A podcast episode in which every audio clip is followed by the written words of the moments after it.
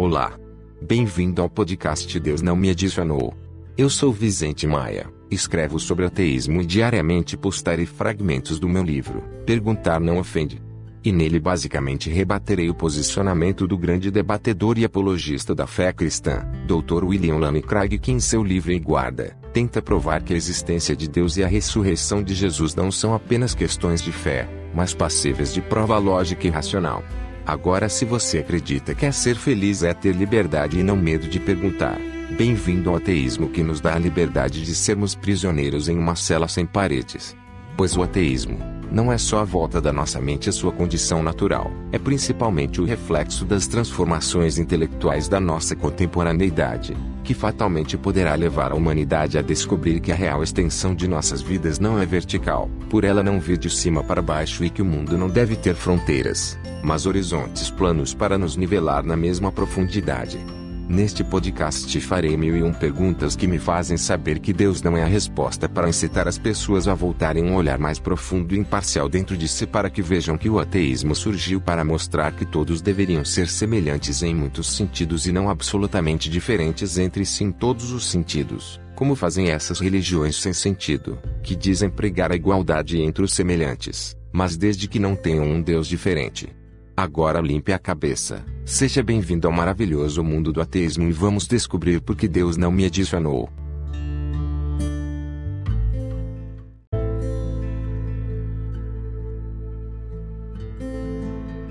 Ser ateu é indignar-se com doutores da fé como o Dr. William Lane Craig diagnosticando que em uma sociedade sem uma religião de característica cristã, a tendência é vermos cenários onde a moral irá ser relegada a segundo plano, pois a população não terá mais critérios objetivos de moral. Mas se assim fosse, me explique Dr. William Lane Craig, por que o maior sistema carcerário do mundo, o do Zoá, não está lotado de ateus imorais, se no Zoá a religião não está relegada a segundo plano.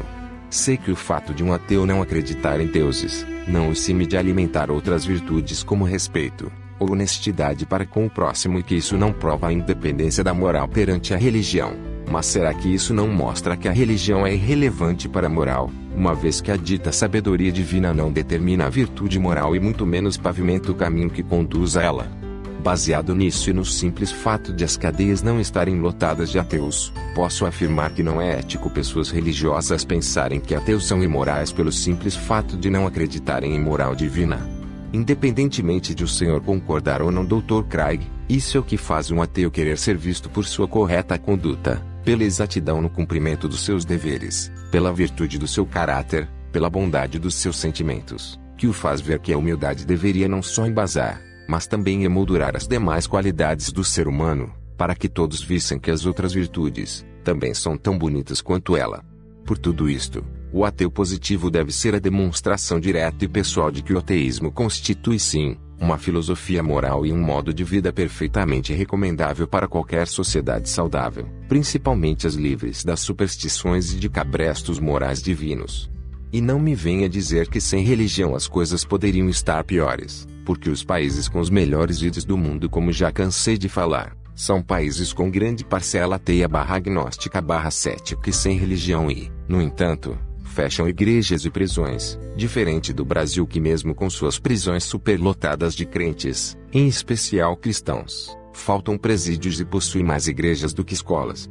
Tudo bem, Dr. Craig, que se dependesse de vocês místicos nossos pecados ainda hoje seriam julgados como crime. Mas entenda que presidiários não têm que serem redimidos dos seus pecados para serem salvos para irem ao céu. Presidiários devem é pagar por seus crimes, para que voltem a ser reintegrados à sociedade corrompida cristã que o mudou. Portanto, se Carmen Ema estiver certo de que o que se faz agora com as crianças é o que elas farão depois com a sociedade, e se Pitágoras pede que eduquemos as crianças, para que não seja necessário punir os adultos. Fica claro que ao invés de se construir igrejas, antes deveríamos construir mais escolas, para não termos que buscá-los nas prisões. Responda rápido Dr. William Lane Craig, porque precisamos de padrões objetivos da moral religiosa para o julgamento das ações de um Estado laico porque os julgamentos e avaliações dos aspectos morais objetivos de uma sociedade democrática não podem ser feitos por um referendo social. Porque os apologistas da fé cristã são contra os defensores da polêmica ideia de que a ciência da moralidade pode deixar de ser neutra para contribuir na tomada de decisões do que é ético e se tornar fonte de padrões de moral, substituindo assim a religião na função de estabelecer o que é bom ou mal, certo ou errado. Se a ciência da moralidade e da ética não ignoraria os sofrimentos humanos, diferentemente do que ocorre com as religiões, que chegam inclusive a incentivá-los. Vocês que confundem informação científica com conhecimento bíblico, não percebem que estes padrões que vocês classificam como consistentes, são só maneiras de enfatizar evidências que não os deixam descartar certezas que as contradizem. Diria um crente, você deveria saber que o absoluto não pode ser revelado pela ciência, mas somente pelos sentimentos, através do princípio da experiência interior de nossas consciências. E são essas concepções inspiradas por Deus, dadas pelo cristianismo que nos tornam morais e éticos. Vocês podem falar e fazer o que quiserem, até mesmo ampliar suas consciências a níveis superlativos na tentativa de entender para aceitar uma divindade inanimada. Mas desde quando o filósofo Craig, percepções que fogem ao senso comum e ideias teológicas relativas nos levam a compreender o absoluto, se ideias abstratas geralmente não têm qualquer importância concreta, principalmente agora que Stephen Hawking, o mais renomado físico da atualidade, disse que a filosofia está morta e a sua teologia há muito perdeu a sua influência, por não oferecer mais uma cosmovisão realista dos acontecimentos da vida. Tudo bem, doutor da fé, William Lane Craig, que a realidade apesar de evidente, não encontra no crente a percepção que o capacita a ter o discernimento do real, haja vista que ainda há um número crescente de pessoas interessadas em princípios espirituais. Mas sinceramente falando, o Senhor acha certo imputar a moral de povos primitivos esta nova geração desejosa de aprender mais soluções pragmáticas para essa vida moderna. Diria um dos seus leitores baseando-se no seu livro em guarda, você até os podem até acreditar que sejam livres, mas não sabem que por ser o ateísmo a arte da ilusão, estão mesmo presos a uma irrealidade. Sim. Mas são vocês que continuam recebendo explicações espirituais complicadas advindas de teorias esotéricas pseudo-profundas, como se fossem reais. Isso por si só denota um perfil comportamental e intelectual realmente muito infantil por serem ilusórias. Quem conhece o mínimo de teologia, sabe que as ideias fundamentais das religiões não seguem as regras causais que regem o mundo material e é isso que as tornam empiricamente descartadas como teorias. Tudo bem que um crente não saiba que, segundo a Ivanilde Araújo Medina, que a teologia é a engenharia da enganação e advogada de defesa do maior conto do vigário que a história já registrou. Mas será que não percebem que estas informações, longe de serem morais ou científicas, só são aceitas graças ao cúmulo da ingenuidade inconsciente e da ignorância grosseira que não os deixam perceber que os métodos capciosos da teologia são apenas silogismos e sofismas para revestir engodos falaciosos. Tudo bem que o doutor da fé, William Lane Craig, possa até acreditar que a moral seja advinda de Deus. Mas porque a igreja na idade moderna teria autorizado a ciência, a arte, a política e, mais tarde, a ética adquirir sua autonomia e constituir suas próprias escalas de valores que hoje direcionam o comportamento humano. Seria para se fazer valer a máxima: daí ao ser humano o que é do ser humano e tire de Deus o que não é de Deus. Segundo o doutor da fé William Lane Craig, Infelizmente, os ateus foram ensinados a ficar repetindo: não há evidências de que Deus existe, como se fosse um mantra, aparentemente acreditando que pelo fato de dizer isso o tempo todo de alguma forma faz disso uma verdade. Tudo bem, Dr. Craig, que qualquer religião imagina o seu Deus no mais alto grau de perfeição que uma mente possa pensar e nenhuma supõe um Deus do simples, do conhecido, do que é compreendido, mas do complexo, do desconhecido, do incompreensível, do inconceituável, fazendo com que Deus seja incrivelmente improvável, já que quase todos os adjetivos possíveis para Deus e as descrições que temos dele se equivalem a uma não existência, por ser ele incorpóreo, impessoal, informe, imaterial, inexplicável, ausente, misterioso, incausado, inacessível, incomunicável, indetectável, impalpável, insondável, atemporal e principalmente imperceptível aos sentidos humanos e por extensão aos instrumentos que o homem possa desenvolver para detectá-lo. Mas sei que a experiência de Deus, para quem a tem, não só confirma sua existência, como também esmaga quaisquer refutações que são levantadas contra ele, como o Senhor quer nos fazer crer com os quatro argumentos plausíveis para a existência de Deus em seu livro, em guarda. Mas seja sincero, Dr. William Lane Craig, o senhor não acha que o Deus demonstrado pelos seus quatro argumentos seja relativo e subjetivo demais para concretamente existir objetivamente? Suponho que o Dr. Craig, falaciosamente dissesse: Claro que não, meu filho. Você tem que entender que a incomensurabilidade do conceito Deus, até porque ele está acima de tudo e por estar em tudo, a tudo envolve blá, blá, blá, blá, blá. O Senhor pode até achar que não seja preciso ser gênio para entender a incomensurabilidade do conceito Deus.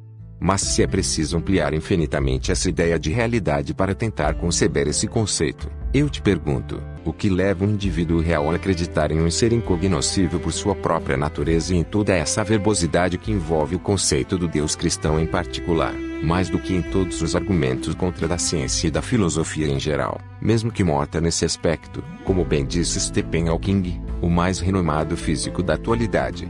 Tudo bem que a propaganda religiosa quer nos fazer crer que todos os inconceitos acima são as faces de um Deus intangível, ou a imagem do Deus invisível apóstolo Paulo referindo a Jesus que em Colossenses 1 15 e 20. Mas será que o maior ser concebível por definição não teria que necessariamente dar uma pista, ou um sinal de sua existência, haja vista que suas ilações não provam nada?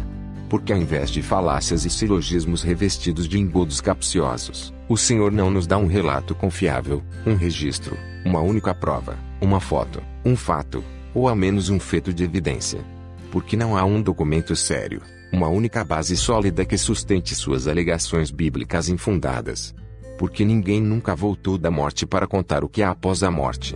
Porque não existem indicações astronômicas da localização do céu porque tudo o que temos e todos os argumentos existentes em seus livros são apenas conceitos abstratos com o intuito de seduzir, e só testemunhos com intenção de enganar?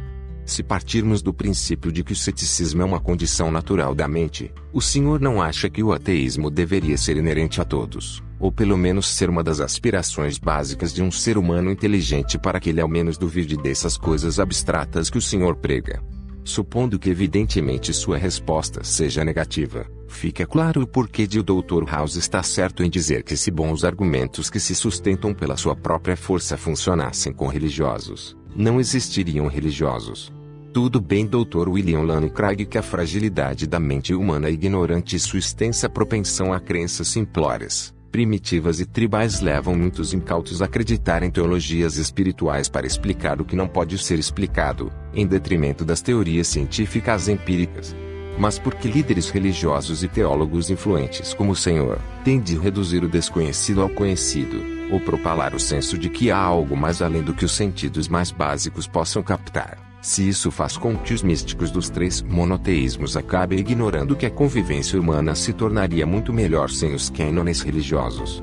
Será que o senhor não percebe que a ciência e a razão não conseguem demonstrar aquilo em que vocês acreditam pela fé? Não é porque elas sejam limitadas, ou que o mundo espiritual esteja fora do alcance delas, mas sim porque suas crenças biblicamente infundadas não têm sustentação racional para dar suporte sequer para uma investigação mais elaborada. Dr. William Lane Craig, o Senhor acredita que a ressurreição de Jesus não é apenas questão de fé, mas passiva de prova lógica e racional e no seu livro, Em Guarda, cita Paulo que apelava para as palavras de testemunhas oculares da ressurreição de Jesus como se isso provasse que o cristianismo seja verdadeiro. Mas mesmo que fosse, por que será que Jesus sendo judeu foi rejeitado pelo seu próprio povo, mesmo tendo feito incontáveis sinais e evidências? Se o Senhor, como crédula profissional, acredita que a existência de Deus não é apenas questão de fé, mas passiva de prova lógica e racional, me responda, porque um livro como a Bíblia que prega a vida eterna, diz que a morte é um caminho sem retorno, SL 7839, e que ao homem está ordenado morrer uma vez, HB 927. Porque Salomão, considerado o mais sábio de todos os homens e mesmo Deus lhe aparecendo duas vezes, e Reis 11 a 9, não cria na existência de consciência após a morte, nem em qualquer recompensa póstuma, Eclesiastes 9 5 a 6.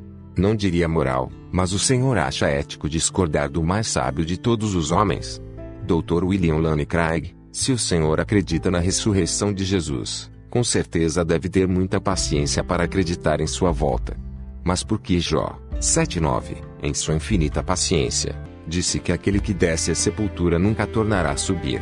Porque Jó que conversava com Deus disse, morrendo o homem, porventura tornará a viver. Joel 3 2.13 a 14, Jó 10 3.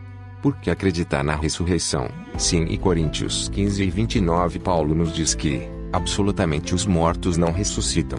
Já sei o que diria o mestre das falácias. Você não pode retirar versículos da Bíblia, isolá-los do contexto sem ter conhecimento de exegese, de hermenêutica, propedêutica e homilética. Pois você não sabe se o texto usou de apologia, escatologia, semasiologia, sematologia, se usou de sofismas, de metalinguagem, de licenças poéticas, de semiótica ou sutilezas semânticas. Se utilizou de linguagem figurada, se é uma figura de estilo, um tropo linguístico, se foi mal interpretado, se foi força de expressão, se é metafórico, parabólico ou estrambótico. Você tem que conhecer a Bíblia em sua língua original e blá, blá, blá, blá, blá. Ah, tá. Eu me esqueci de que textos bíblicos embasados no sobrenatural e naquilo que foge às regras de linguagem, precisa empregar técnicas sutis de sintaxe, morfologia, de redação, de gramática, de literatura, de considere isso, ignore aquilo, interprete assim, não interprete assado para mascarar ideias vazias, digo, para entendê-los, mesmo que não só os judeus, Salomão, Jó e Paulo tenham sido tão claros, da mesma forma que os Salmos 49 e 17, onde nos é dito que quando morrermos, nada levaremos, nem a nossa glória nos acompanhará. Bom, pelo menos agora ficou claro porque Dan Barker disse: você pode citar-se em trechos da Bíblia para mostrar que Deus é um tirano sanguinário, mas se os crentes acharem duas ou três passagens que dizem Deus é amor, vão lhe dizer que é você que está tomando as coisas fora de contexto.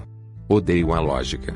Estando claro o Dr. William Lane Craig, que a moral decorre de um processo evolutivo biológico intuitivo, já que há muito se sabe que o homem nasce com instrumentos e instintos capazes de distinguir entre o bem e o mal, o certo e o errado. O doutor da fé realmente acredita que povos que não acreditam em Deus necessariamente sejam imorais.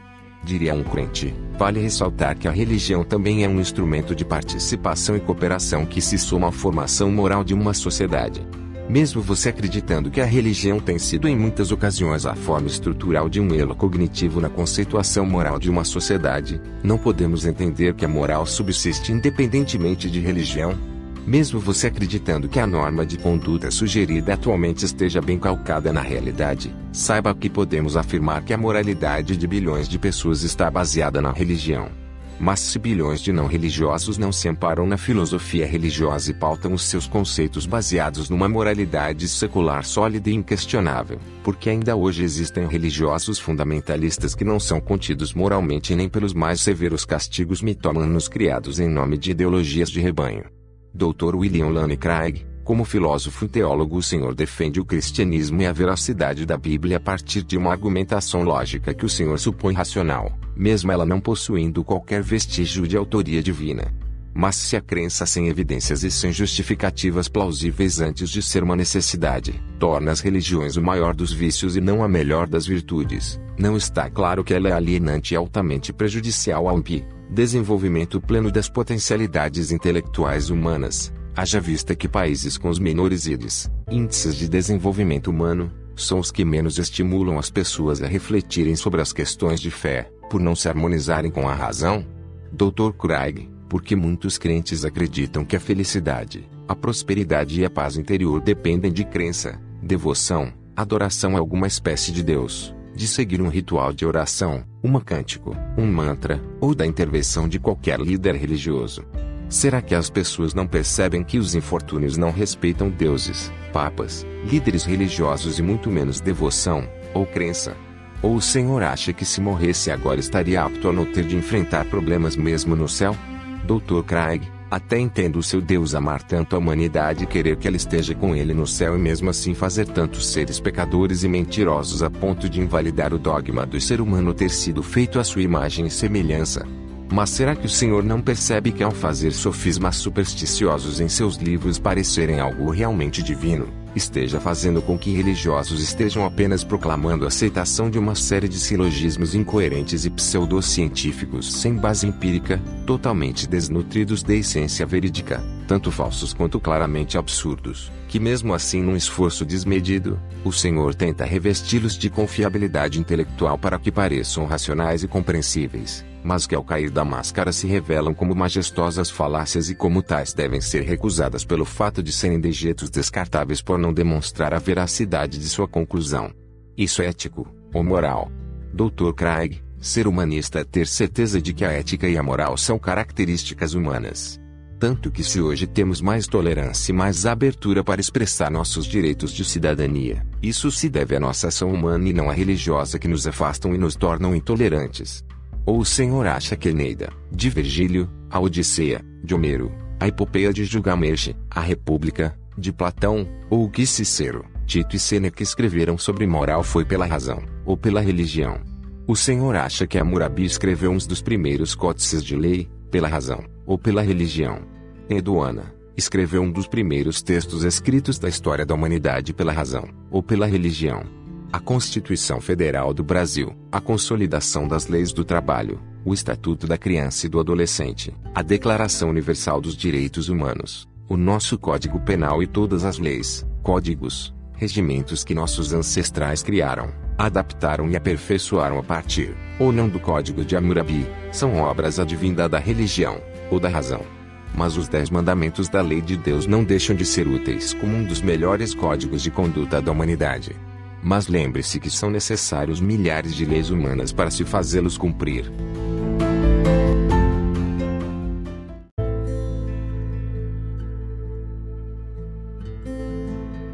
Estou ciente de que no presente não podemos viajar ao futuro e no futuro não será possível viajar ao passado, já que os turistas do futuro não estão nos visitando. Mas hasta lá vista baby. I'll be back.